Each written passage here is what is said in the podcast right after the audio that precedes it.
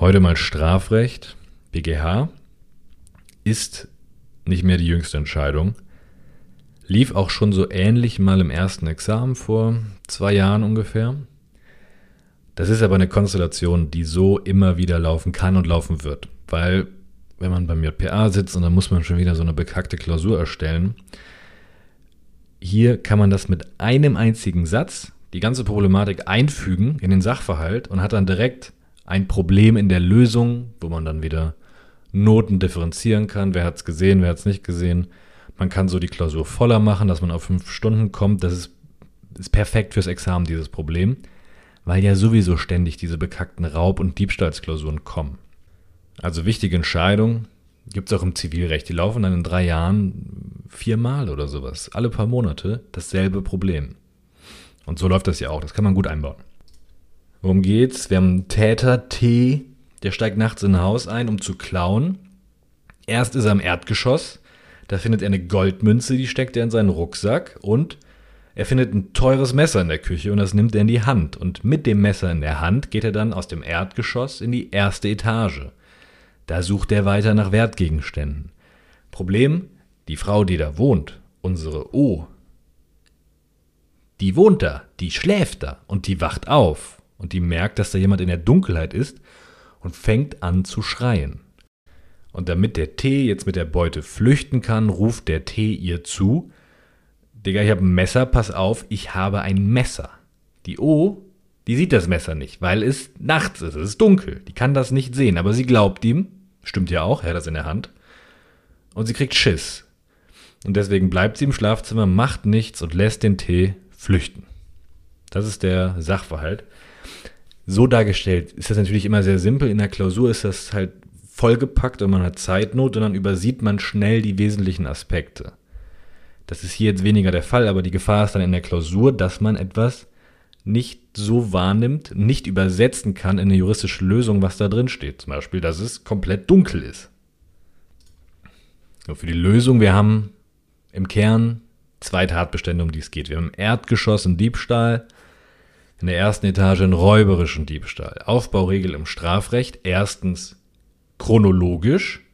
Zweitens schwere Delikte zuerst. Das widerspricht sich ja hier ein bisschen. Chronologisch zuerst kam der Diebstahl. Schwerer ist aber der räuberische Diebstahl. Wenn ich jetzt erst den räuberischen Diebstahl mache, muss ich auch noch Inzidenten Diebstahl darin prüfen. Alles scheiße. Was macht man, wenn sich Chronologie und Deliktschwere widersprechen? Man bildet Tatkomplexe. Kann man ja machen, wie man will. Tatkomplex 1 im Erdgeschoss. Tatkomplex 2 in der ersten Etage. Ganz einfach. Und innerhalb der jeweiligen Tatkomplexe nimmt man dann zuerst das schwere Delikt. Und dann widerspricht sich nichts mehr, weil man das so aufgespalten hat. Also wir fangen an mit Tatkomplex 1 im Erdgeschoss. Einfach ein Diebstahl 242.1 Fremde wirkliche Sache, Frebesa, ja, Münze und Messer sind fremd. Müsste er auch weggenommen haben.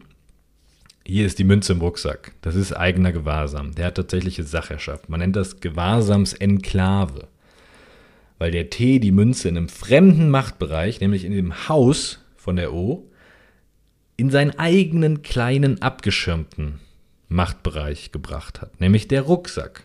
Das ist eine Blase in einer Blase. Und ganz generell, manchmal sind das ja so Grenzfälle beim Gewahrsam, Gewahrsamsbruch und Neubegründung. Wann ist es denn passiert? Wann habe ich denn die Wegnahme? Und was die in den Klausuren manchmal wollen, ist, dass man darauf abstellt, ob das komisch wäre, wenn sich der Geschädigte sein Gewahrsam zurückholt. Wenn das komisch aussieht, wenn das irgendwie weird ist. Und das Stichwort ist dann, dass es nicht sozial üblich ist oder sozial, auf, auf, sozial auffällig ist, die Rückholung. Wenn das ein bisschen zu intim ist. Das heißt, wenn ich jetzt eine Fernbedienung oder sowas klaue und dann stecke ich mir den in die Unterhose, dann müsste mir ja der Eigentümer in die Hose greifen, um die sich zurückzuholen. Super weird. Also habe ich schon durch das in die Hose stecken eigenen Gewahrsam begründet. Genauso, wenn ich mir eine Münze in die Hosentasche stecke und dann müsste mir jemand in die Hosentasche greifen und die rausfummeln. Voll komisch, sozial auffällig, ein bisschen zu intim, oder? Und das ist oft der Gedanke bei Grenzfällen im Gewahrsam. Beim Rucksack ist es auch nicht anders. Wenn jemand kommt bleiben sie stehen, machen den Rucksack auf, ich gucke mir den jetzt an. Das ist nicht normal, dass ein fremder Mensch jetzt meinen Rucksack durchsucht. Mein zugemüllt, wer weiß, was da alles drin ist. Ich stehe daneben, total peinlich, unangenehm. Meine Sachen, mein Rucksack. Super komisch, wenn ein Fremder da drin rumwühlt. Auch wenn ich eine Münze nur in der Hand habe und dann mache ich eine Faust rum, dann müsste ja jemand jeden einzelnen Finger aufmachen, um an die Münze zu kommen. Wer macht das denn? Das ist weird. Und darauf kann man im Zweifel bei so Gewahrsamsfragen auch abstellen, dass es sozial unüblich wäre, diese Rückholaktion, die erforderlich wäre. Und bei größeren Gegenständen ist das eben oft nicht so. Deswegen habe ich dann meistens einen späteren Gewahrsamswechsel. Aber zurück zum Fall. Münze in Rucksack ist neuer Täter eigener Gewahrsam. Und ein fucking Messer in die Hand nehmen und damit weiter rumgehen auch. Okay? Ist natürlich auch ein Grenzfall, wann das Ergreifen ausreicht und wann nicht, aber das ist jetzt nicht so viel anders als eine Münze in der Faust. Bei so einem kleinen, normal großen Messer.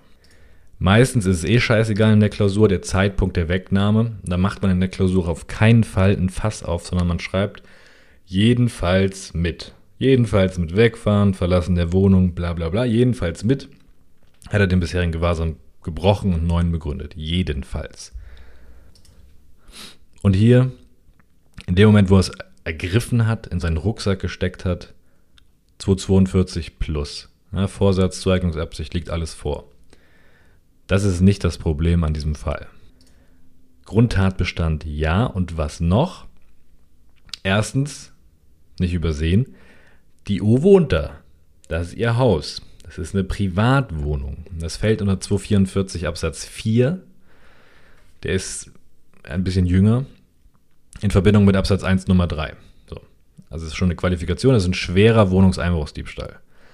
Und weil man im 244 ist, muss man Regelbeispiele hier auch gar nicht mehr prüfen. Die haben ja nichts mehr verloren, die sind scheißegal. Irrelevant kann man höchstens in den Konkurrenzen einen Satz zu schreiben. Aber 244 kommt bei der Prüfung im Endeffekt vor 243. Sonst verschwendet man seine Zeit. Die Klausuren sind nicht darauf ausgelegt, dass man beides umfangreich prüft. Also erstens Wohnungseinbruchsdiebstahl, schwerer, 244 4 mit Absatz 1 Nummer 3. Und zweitens gibt es einen schönen Spruch. Den sollte man sich merken, weil das ein sehr beliebtes Problem in Klausuren ist, also ein Schwerpunkt dann ist, der aber also ständig übersehen wird. Meistens kommt der offensichtlicher, auch dann wird er übersehen. Aber so wie es hier ist, ist es fast noch ein bisschen versteckter. Der Merkspruch ist, ein Diebstahl von Waffen ist ein Diebstahl mit Waffen.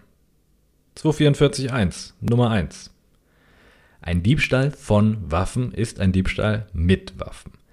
Unser T hat ja bei seinem Diebstahl auf einmal ein Messer in der Hand. Auf einmal führt der ein gefährliches Werkzeug bei sich, mitten im Diebstahl. Und dadurch, dass er sich ein Messer klaut, ist er mittendrin in der Qualifikation von 244 Absatz 1 Nummer 1a, Alternative 2. Ja, ein Diebstahl von Waffen ist ein Diebstahl mit Waffen. Da müssen immer die Alarmglocken angehen. Würde das hier natürlich noch prüfen, ne? ist das ein gefährliches Werkzeug? Hat er das bei sich geführt? Dass es ein gefährliches Werkzeug ist, das setzen wir jetzt einfach mal zu, äh, voraus, weil das Problem jetzt auch noch zu besprechen wird zu lang. Aber das ist diese ganze Kiste, dieses unglaublich häufige Klausurproblem, ob Normalerweise kommt das in der Klausur anders. Normalerweise geht er irgendwo rein und hat ein Brecheisen dabei. Das ist ein Meter lang. So, und da muss man sagen, oh, möglicherweise hat er ja ein gefährliches Werkzeug bei sich geführt, indem er dieses Brecheisen bei sich hatte. Fraglich ist, was ein gefährliches Werkzeug im Sinne von 244 ist. Vielleicht muss er subjektiv eine Verwendungsabsicht haben, einen Verwendungsvorbehalt. Vielleicht muss es objektiv Waffenersatzfunktion haben. Da wird ganz viel vertreten, das kommt super auf den Klausuren. Hier ist es ein Messer, uns ist das jetzt egal. Das ist ein gefährliches Werkzeug. Es müsste er auch bei sich geführt haben. Und hier, immer wenn es darum geht, ein Diebstahl von Waffen ist auch ein Diebstahl mit Waffen, kann es ein Folgeproblem geben. Wenn ich nämlich das Messer nehme und sage, in diesem Moment ist das auch weggenommen durch das Ergreifen, dann ist genau in diesem Moment der Diebstahl vollendet, weil Wegnahme plus.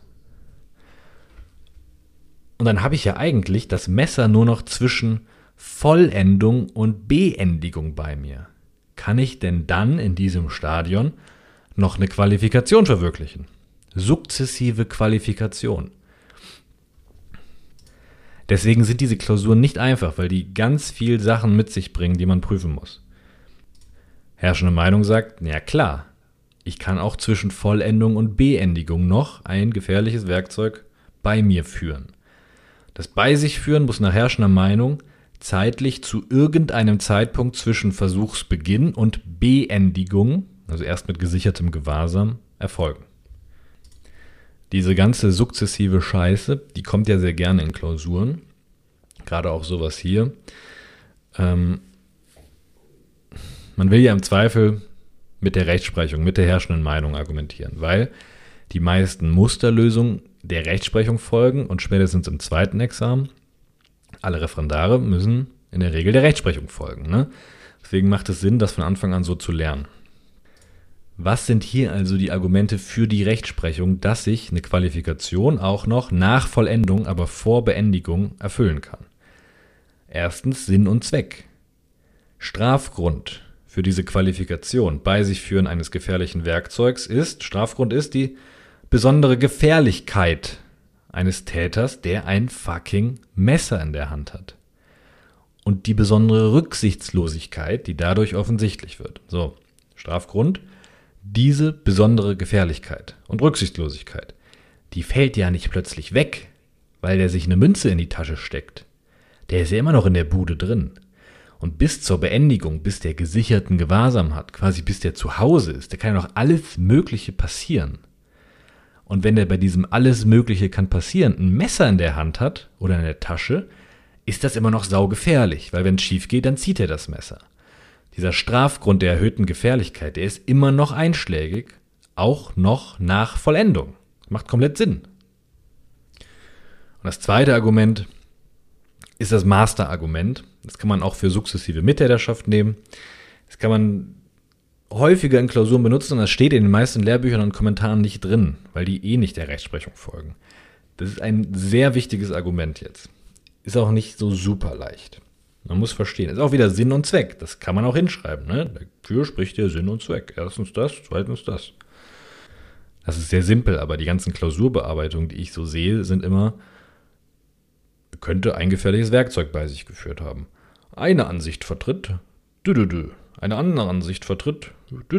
Ich schließe mich der zweiten an. Aber dass dann mal steht Wortlaut, Sinn und Zweck, Grundsatz, Ausnahme, Strafgrund, Strafzweck, erhöhte Strafandrohung, die ganzen Begriffe fallen dann nie. Das ist immer sehr oberflächlich, weil nur irgendwie ein Teils wird vertreten kommt. Also Sinn und Zweck. Bei dem Diebstahl.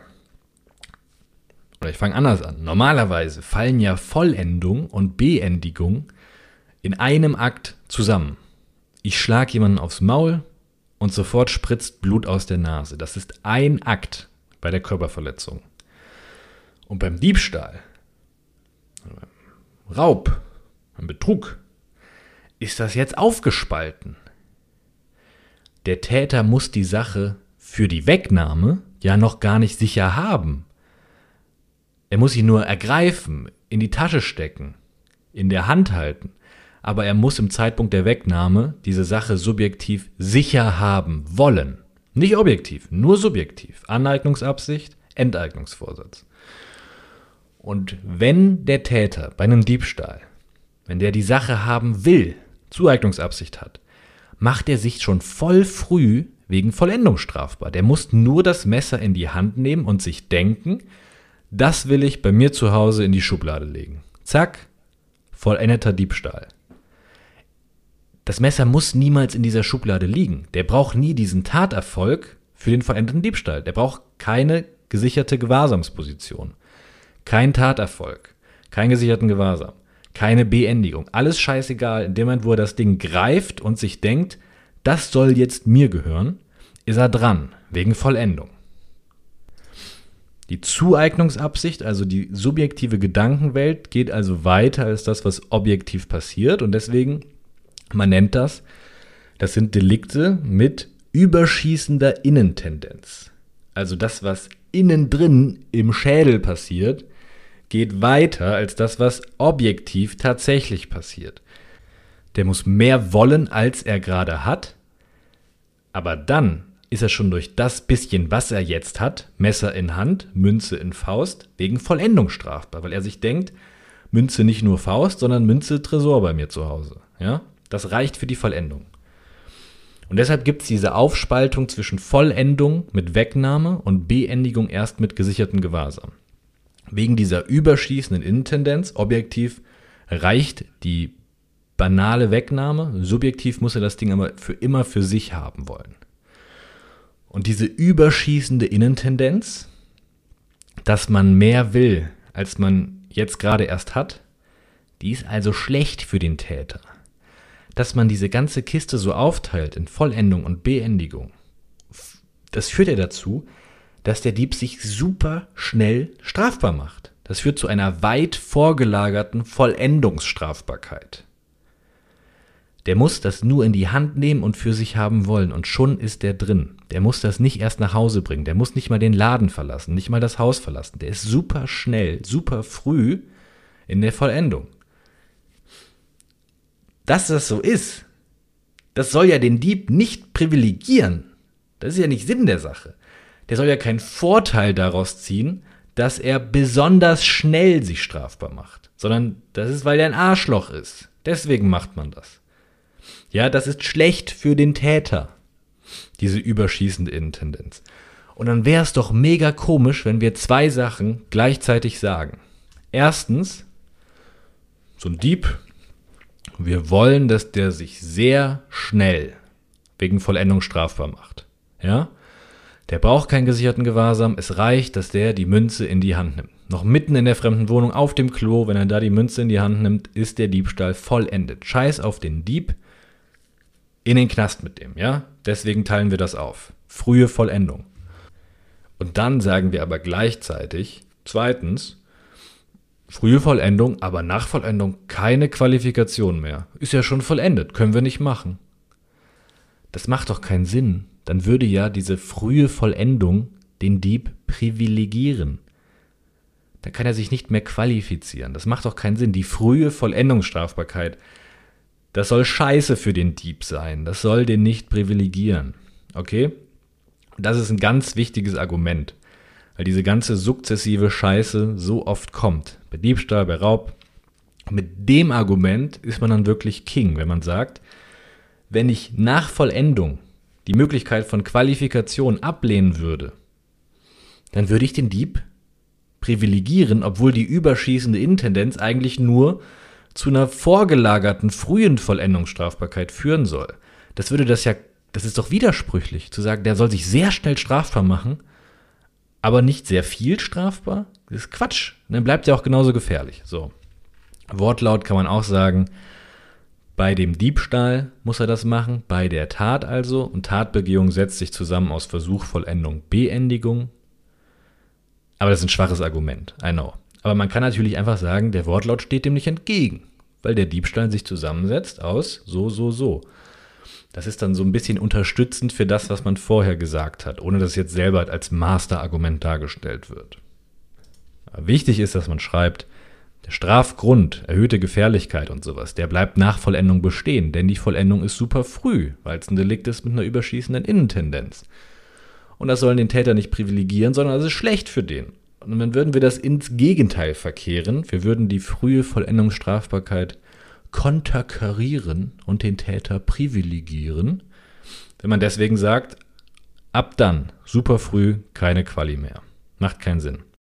Drittens, Wortlaut steht ihm nicht entgegen und schau, weiter geht's. So, also Tatkomplex 1 sind wir durch. Der hat Diebstahl mit Waffen 244.1 und Wohnungseinbruchsdiebstahl, bla bla bla. Ja, außerdem Hausfriedensbruch ist jetzt egal.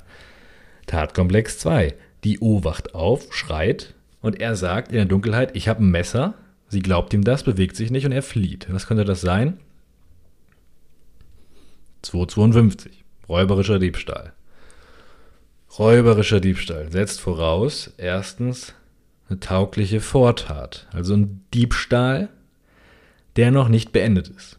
Raub natürlich auch, da steckt ja auch ein Diebstahl drin einen noch nicht beendeten Diebstahl Haben wir. Der ist ja noch mit dem ganzen Kram in der Wohnung von der O. Der hat noch keinen gesicherten Gewahrsam. Also taugliche Vortat plus. Auf frischer Tat betroffen? Ja, der wurde ertappt, noch am Tatort. Ne? Passt. Drittens, Einsatz eines Nötigungsmittels. Da steht drin Gewalt gegen eine Person oder Drohung mit einer gegenwärtigen Gefahr für Leib und Leben. Ja, hat er. Also wenn ich sage, ich habe ein Messer, pass auf, dann drohe ich.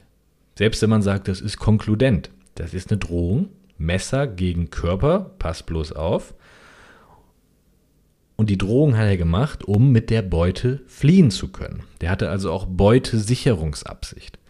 Es liegen also alle Voraussetzungen von 252 vor. Hier völlig unproblematisch. Da darf man auch nicht so viel Zeit vergeuden, weil es hinten raus wird es ein bisschen spannender jetzt. Möglicherweise ist das ja ein qualifizierter räuberischer Diebstahl. Denn es gibt ja den 250. 250 sind Qualifikationen für den Raub. Da steht Raub.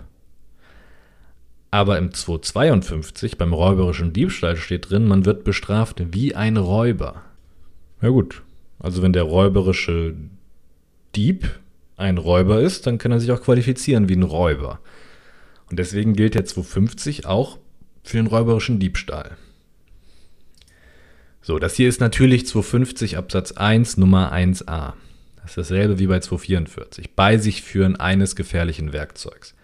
250 Absatz 1. Das ist klar, muss man hier gar nicht prüfen. Denn wenn wir im 250 Absatz 2 sind, dann ist uns Absatz 1 scheißegal. Absatz 2 ist nämlich viel heftiger. Absatz 2, das nennt man, also den Absatz 1, ich wird sehr oft Absatz gesagt. 250 Absatz 1 nennt man schweren Raub, schweren räuberischen Diebstahl. 250 Absatz 2 nennt man besonders schweren Raub, besonders schweren räuberischen Diebstahl. Und da steht drin, Freiheitsstrafe nicht unter fünf Jahren, also arschviel, wenn der Täter bei der Tat ein gefährliches Werkzeug nicht nur bei sich führt, sondern sogar verwendet. So. Gefährliches Werkzeug ist das Messer, sind wir uns alle einig. Er muss es aber auch bei der Tat verwendet haben. Verwenden bei der Tat. Also, was ist die Tat? Raub oder hier räuberischer Diebstahl. Dabei verwendet. Diese Tat des räuberischen Diebstahls hat eine Tathandlung und darauf bezieht sich das Verwenden. Verwenden bei der Gewalt gegen eine Person oder bei der Drohung mit einer Gefahr für Leib und Leben. Der Täter muss also das Messer verwendet haben, indem er damit Gewalt anwendet oder droht. So. Hat er eigentlich, oder? Wenn ich das Tatopfer anschreie und ich sage, ich habe ein Messer, pass auf, dann drohe ich konkludent mit dem Messereinsatz. Und dann würde ich sagen, hat man das zur Drohung verwendet. Das Ding ist, klar hat er das, das ist logisch. Und das lief im Klausurenkurs, war aber auch eine echte Examensklausur. Und unglaublich viele Bearbeiter haben es dabei belassen oder gar nicht geprüft, ne, weil sie es gar nicht sehen. Aber das ist dann das höchste der Gefühle. Er hat es bei der Drohung verwendet. Punkt. Strafbar plus. Und das ist zu wenig. Da steht da am Rand, Problem leider nicht gesehen. Leider nicht erkannt. Ob das hier eine Verwendung zur Drohung ist, musste nämlich der BGH klarstellen. Hier im Originalfall war es einfach saudunkel. Und die hat das Messer nicht gesehen. Im Examen lief das so, dass das Opfer, das ganz, also sehr ähnlich, dass das Opfer blind war. Blind. Einmal war es dunkel, einmal war er blind Beide haben das Messer nicht gesehen. Und die Frage ist, hat der das Messer trotzdem verwendet, im Sinne von 250.2, auch wenn das Opfer das Messer gar nicht gesehen hat, nicht visuell optisch wahrgenommen hat. Wie gesagt, das klingt also super stumpf, aber Korrekturberichte bei 250 Absatz 2 Nummer 1 wird das Verwenden nicht unter dem Gesichtspunkt der Blindheit hinterfragt. Das schreiben dann die Korrektoren. Auch die Problematik zur Verwendung eines gefährlichen Werkzeugs trotz fehlender sinnlicher Wahrnehmung des Messers wurde häufig nur sehr oberflächlich behandelt. Beim Verwenden wurde häufig nur problematisiert, ob das Verwenden zu einer Drohung allgemein ausreichend ist. Das spezifische Problem des Falles, nämlich dass das Opfer das Messer nicht sehen konnte, wurde nur vereinzelt gut gelöst. Viele prüften das Bei sich führen sehr ausführlich, das Verwenden wurde häufig danach gar nicht mehr geprüft. Wenn ein Verwenden geprüft wurde, wurde die Blindheit des Opfers häufig nicht oder nicht ausreichend thematisiert.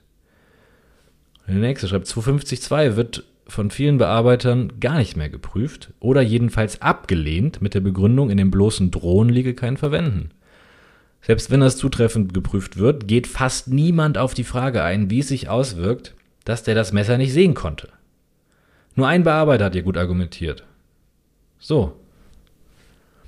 Das denkt man nicht, aber das ist in den Klausuren heftig. Das wird nicht mal geprüft.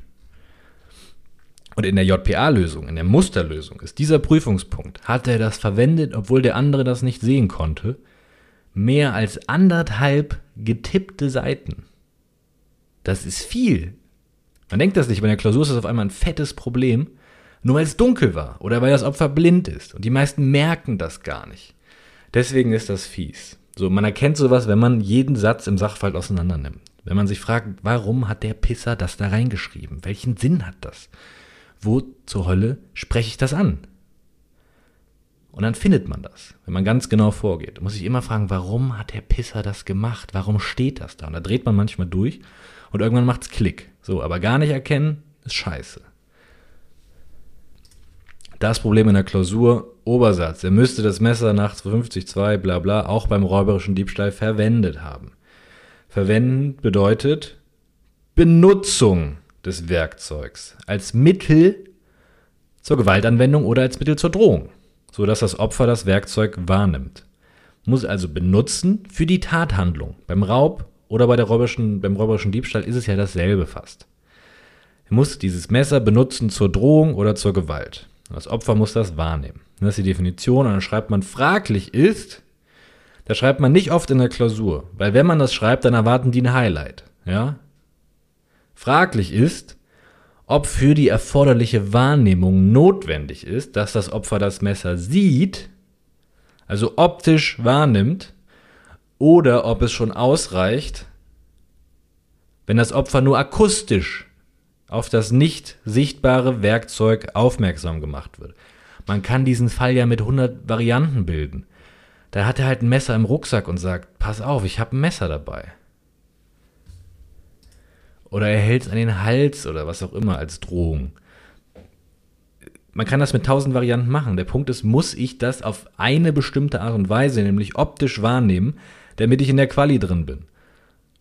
Und die Antwort ist natürlich nicht. Darauf kann es ja nicht ankommen. Aber man muss dann argumentieren. Die haben, wie gesagt, anderthalb Seiten zu dem Prüfungspunkt verwenden, obwohl das hier ja ein scheinbar klarer Fall ist. Und wie argumentiert man? ja, da fängt man halt an. Das, das kennt man ja seit dem ersten, ersten Semester. Der Wortlaut differenziert nicht. Da steht verwenden bei der Tat. Verwenden heißt benutzen. Muss also durch Nutzung des Messers drohen. Wie das jetzt konkret im Einzelfall erfolgen muss, akustisch, optisch, man das Messer riechen muss oder fühlen, das steht da nicht im Wortlaut. Der Wortlaut ist insoweit offen und macht keine strengen Vorgaben. Der ist nicht einschränkend. Und sowas zu schreiben in der Klausur, man hat, man kennt ja die Probleme meistens nicht, aber sowas zu schreiben ist ja nicht schwer. Da kommt eigentlich jeder drauf. Das ist ja super simpel. Aber das liest man nie in den Klausuren. Super selten. Das höchste der Gefühle ist dann, ohne irgendeinen Problemaufhänger, er müsste 250 2 erfüllt haben, eine Ansicht, andere Ansicht. Und dann wird da irgendwas hingeschissen. Das ist nicht cool.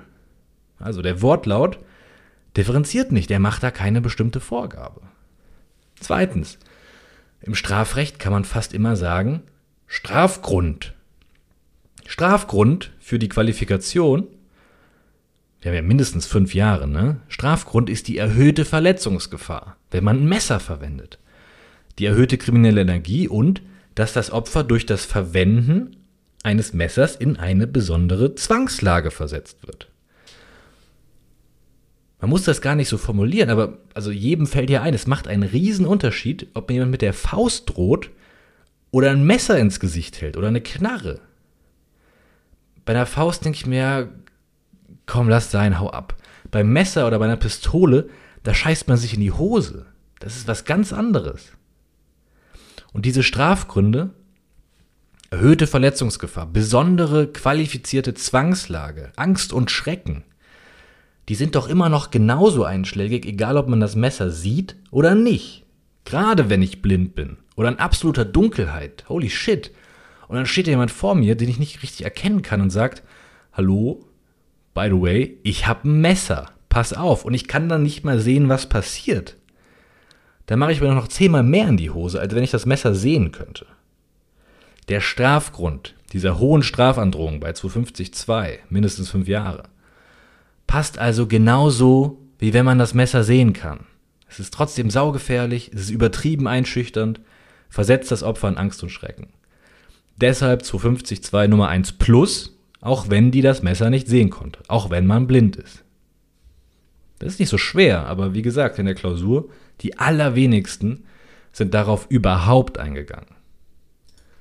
So, das ist der Fall. Nur zur Sicherheit, ne, der muss schon ein Messer dabei haben. Wenn er da einfach nur rumlügt, ich habe ein Messer, das fällt nicht darunter. Da steht ja drin, der muss ein Messer bei der Tat verwenden. Setzt voraus, dass der überhaupt mal ein Messer hat. Ja? Aber sonst ist das der Fall. Und das wird immer wieder im Examen laufen.